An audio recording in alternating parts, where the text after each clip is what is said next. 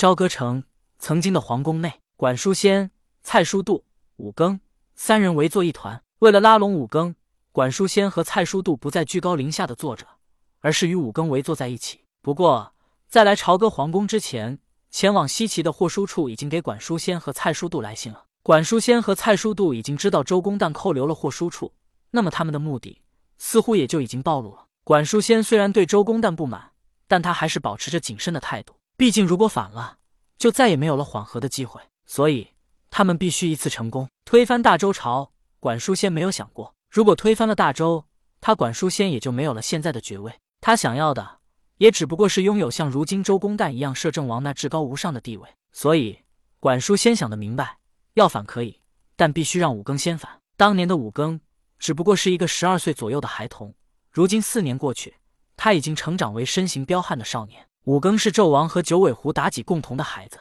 五更本来便是半妖之体，加上纣王是轩辕皇帝之后，这就说明五更身上还流淌着人皇的血脉。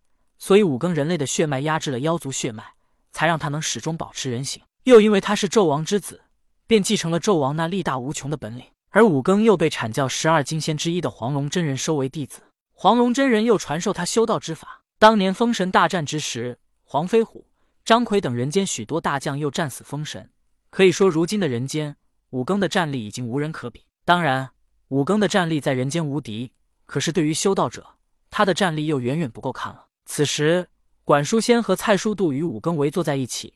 管书仙话不多说，拿出或输出的来信，丢在三人面前的案几上，示意武庚看一下。武庚拿着绸布看了一下，明白了管书仙和蔡叔度的处境，但他故作不解的问道：“二位国君，这是何意？”管叔先说道：“霍书处已经被鸡蛋扣留，他也正在找机会逃回来。鸡蛋作为大周的摄政王，但如今天下在他的治理下，到处发生水患、战乱，他有什么资格再做大周的摄政王呢？”蔡叔度在一旁附和道：“三哥说的对，鸡蛋根本没资格做摄政王，该做摄政王的是三哥你。”五更问道：“谁做摄政王？我朝歌都是附属国，二位国君找小子来又有什么安排呢？”蔡叔度和管叔先对望了一眼之后。他们也不再隐藏自己的想法。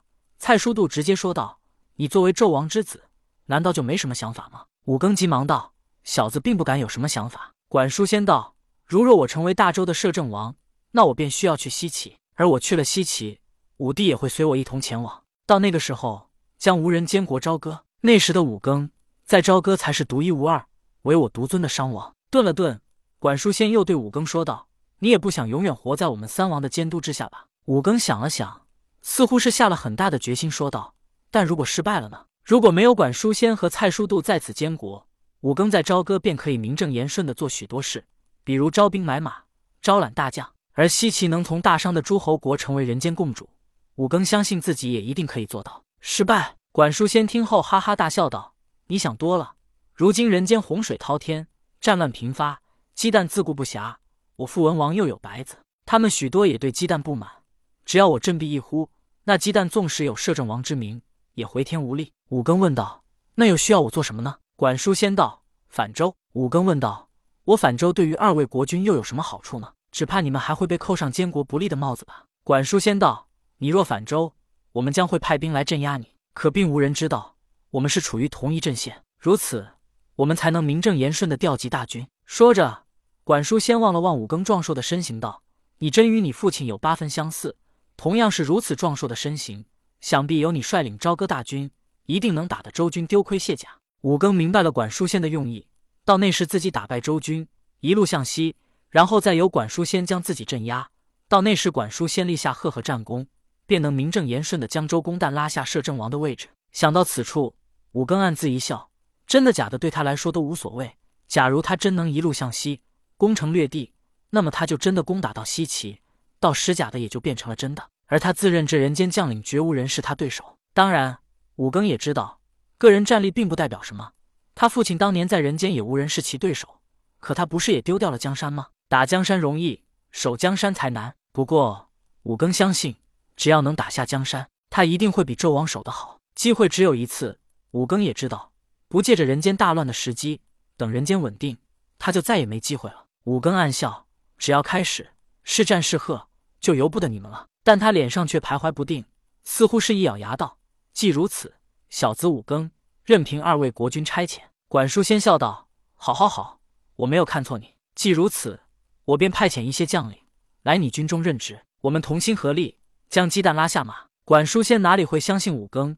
他担心五更将来无法控制而真的反周，纵然他坐上摄政王的位置，也会忙得焦头烂额。所以他便提前预防，将自己军中将领派来五更军中任职，从而控制武庚的军队。到那时，等他坐上摄政王的宝座，如何处理武庚，皆在他一言之间。听到管叔先如此说，武庚心中暗恼，可他表情却是不动声色，道：“该当如此。”话分两头，周公旦从霍书处得知了管叔先想要反了自己之后，便命人请来了姜吉。姜吉是姜子牙的儿子，当年为了令周公旦答应让太乙真人立教。姜子牙答应调集七国军队平定人间战乱，而如今周公旦得知管叔先和蔡叔度有心做出不利于大周的举动，假如他们有所行动，那么无人看管的武庚或许也会做出一些什么行动。更甚至，周公旦还担心他们二人与武庚联合，到那时他们将是人间诸侯叛乱中的最大一股势力。周边一些小诸侯国的叛乱，并未被周公旦放在眼里，可管叔先和武庚，周公旦便不得不防。周公旦命人招来姜吉。此时，这地位似乎一下就颠倒了。当年姜子牙需要求周公旦帮忙下旨，而如今周公旦需要姜子牙平定叛乱，所以周公旦与姜吉的地位就调转了。虽然姜吉坐在下方，但周公旦却站起来，来到姜吉身边，亲切的给他倒上茶水。周公旦热情的笑道：“公子劳累一天了，来喝茶。正所谓无事不登三宝殿。”周公旦如此热情，姜吉知道他一定是有事求自己了。风水轮流转。周公旦站着，姜吉此时却坐着。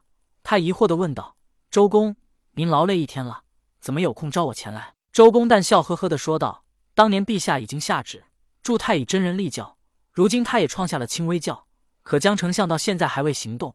我听说那商王武庚似乎要有什么动作了。”周公旦故意不提管叔先，而提起武庚。毕竟管叔先纵然做出什么事，就算他真的成为摄政王，可那周成王还是周成王。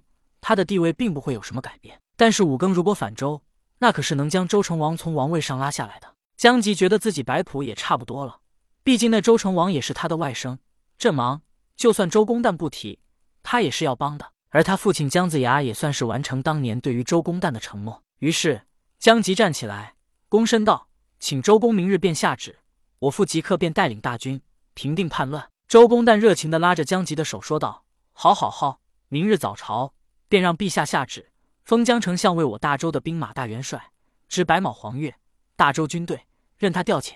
西岐第二日早朝，周成王端坐于宝座之上，他的身旁立着摄政王周公旦。在周公旦的安排下，周成王下旨，封姜子牙为大周兵马大元帅，即刻赶来西岐，率军平叛。周成王刚刚下旨，一军士便急急忙忙的进入大殿内汇报，启奏陛下，急报，急报，商王武庚反了。大殿上大臣乱成一团，纷纷发言，有的斥责武庚的不知感恩，有的眉头紧锁，有的要周公旦即刻派兵平叛。周公旦咳嗽一声，让大殿内的众人安静下来，之后说道：“来人，让江丞相不必赶来西岐，直接从齐的调兵前往朝歌平叛。”周公旦有了安排，但有人质疑道：“发生了这么大的事情，朝歌监国的三王不知吗？可直接派他们前往平叛？”周公旦微微一笑，他正欲说话。